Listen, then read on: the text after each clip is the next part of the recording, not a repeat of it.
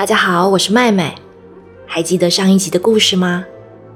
虎克船长大获全胜，把温蒂和其他孩子们通通抓走了，还偷偷在彼得的杯子里下毒药。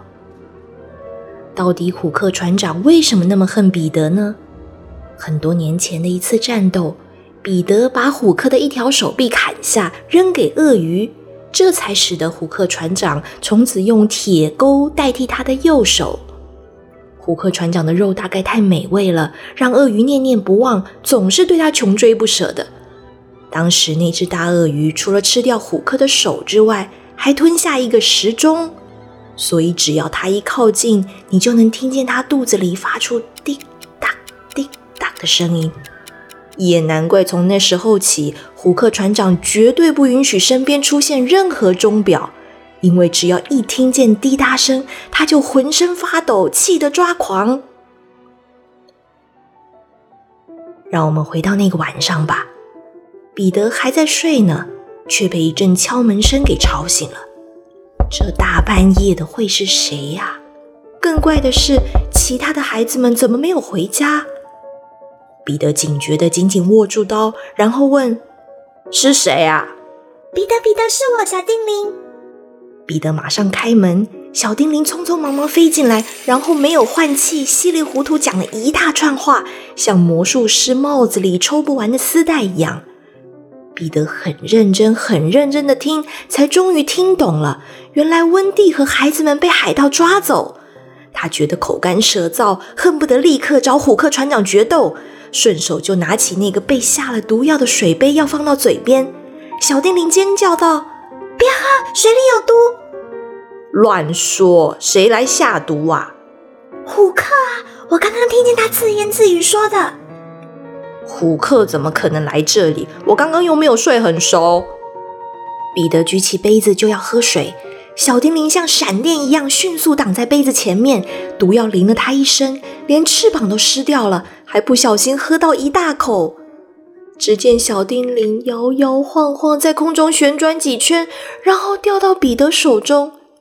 彼得担心的问：“你怎么了？”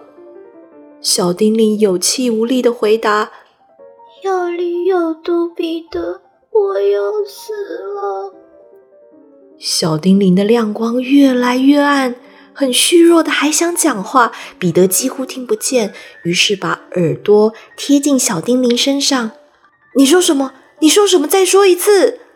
只要小朋友相信世界上有小仙子，我就会好起来的。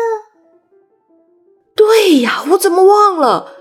彼得于是张开手臂，大声的对所有梦见永无岛的孩子们说话：“小朋友，你们相信有仙女吗？你们相不相信有小仙女？赶快回答！相信的话就拍手，拍拍手。”别让小叮铃死掉了！一个小朋友拍手，两个小朋友拍手，越来越多的小朋友都跟着拍起手来。小叮铃又活过来了，太棒了！现在我们去救温蒂吧。彼得心急的钻出树洞，本来想用飞的比较快，却怕惊动了敌人，只好学着印第安人趴在地上匍匐前进。青蛙从彼得头上跳过。鳄鱼从彼得身边爬过，彼得却一点也不怕，就是觉得哪里好像怪怪的。后来他才想明白，怪就怪在那只鳄鱼并没有发出滴答声了耶，大概是时钟没电了吧。彼得爬到海盗船附近，不动声色地观察着，雾气很浓，几个水手站在船舷旁边巡逻。其余的在玩扑克牌。胡克船长扬着下巴，摸着嘴边的胡须，在甲板上跺来跺去，然后大声嚷嚷地说：“把孩子们带出来走跳板吧！”温蒂想保护大家，却无能为力，只有尽力说些安慰的话。开始的时候，孩子们都还假装很勇敢的模样，可是，一当站上跳板，被逼着往前走。不论是谁，都要忍不住发抖啊！麦克最先哭出来，他脑子一片空白，越走越小步，眼看就要走到最边边，再向前一步就要掉进海里了。胡克满意的笑，他就想听见这群俘虏害怕、哭喊、求饶的声音。但是由远而近的，却传来另一个刺耳的声音。家都听清楚了，刹那间，所有人都朝那个方向看。不不不，不是朝着发出声音的水里看，而是朝着虎克看。虎克船长就像被一个看不见的隐形人狠狠揍了一顿，瘫软的抱着头缩在角落，连话也说不出来。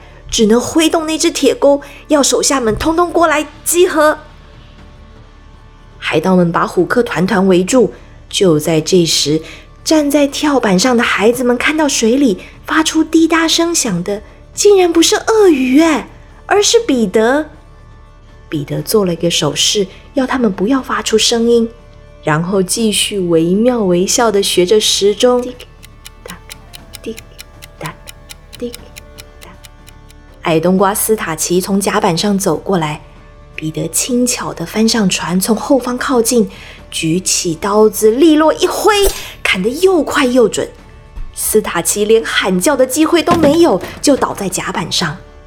彼得又像一阵风一样溜进船舱里，海盗们都感觉到那个可怕的滴答声似乎走远了。史密擦擦眼镜说：“报告船长，他走了，现在一点声音都没有了。”胡克仔细的听，确定是真的没有声音了。忽然间，船舱里传来一声可怕的哀嚎，把所有人都吓了一跳。绰号“大钢牙”的切科满不在乎地走下船舱检查，却连滚带爬地跑出来说：“比比尔死了，比尔死了，好，好像是被咬死的。”海盗们听了大吃一惊。胡克船长命令切科再去查看，切科也开始害怕了，却不敢违抗。绝望的走下船舱，接着又传来另一声惨叫。虎克暴跳如雷，却看见孩子们兴高采烈的模样，忽然眼睛一亮，想出了一个坏点子。他要史密把孩子们推下船舱，去跟鳄鱼拼命。虎克想，要是这群难缠的小子能把这怪物给杀了，这最好不过了。不过，要是反过来被鳄鱼给吃了，这结果也不坏呀！海盗们真心佩服虎克船长的聪明，孩子们则假装挣扎着被推进船舱里。舱门一关上，海盗们都静静听着结果。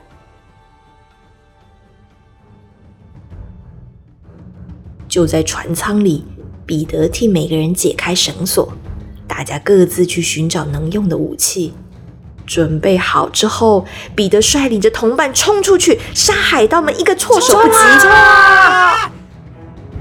船上立刻掀起一阵混战，兵器撞击的声响、惨叫声、落水声此起彼落。彼得看准自己的目标，要其他孩子们退开。他跳到胡克面前找他单挑。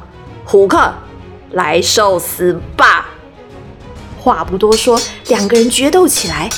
一开始双方不分胜负，彼得剑法精巧，动作迅速，让人眼花缭乱。他不时虚晃一招，趁虎克上当之后又猛刺一剑。可惜他个子小，手臂短，一直无法给对手致命一击。而虎克的剑法也不逊色啊，他靠着力气大和猛烈攻击压制彼得。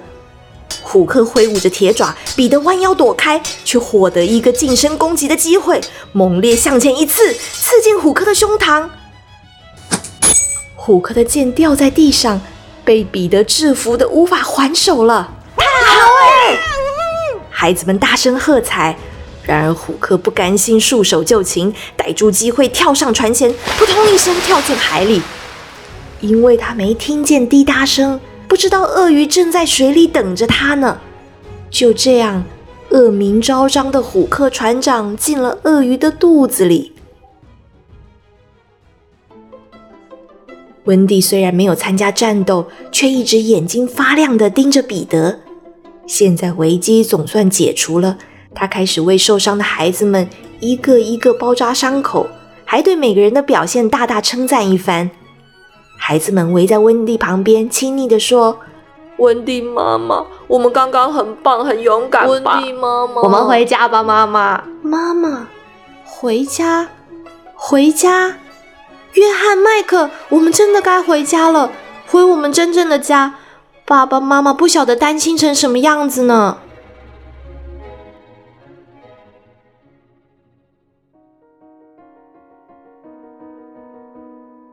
永舞岛这边发生太多事，我们都没有机会说说达林先生和太太的情形了。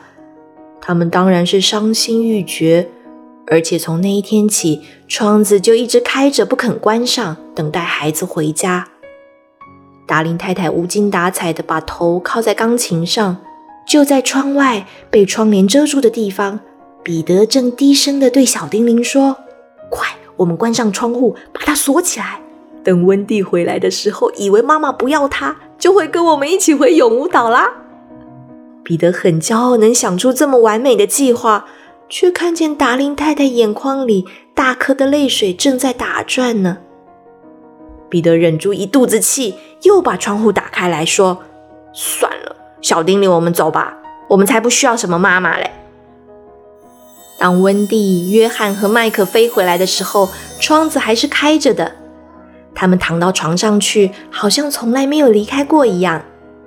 达林太太走进孩子卧室的时候，简直不敢相信自己的眼睛，还以为是在做梦呢。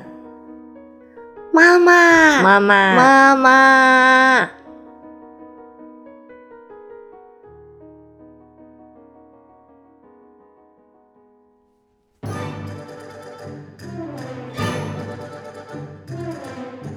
小朋友，你喜欢彼得潘的故事吗？这是苏格兰作家詹姆斯·巴利所写的作品。一开始的时候是个舞台剧。一九零四年冬天，首次在伦敦演出就大受欢迎，作者才将剧本改写成小说。如果你喜欢，记得去找书来看哦，里面有更多更多有趣的情节。今天故事就说到这里，祝你有个愉快的一天，拜拜。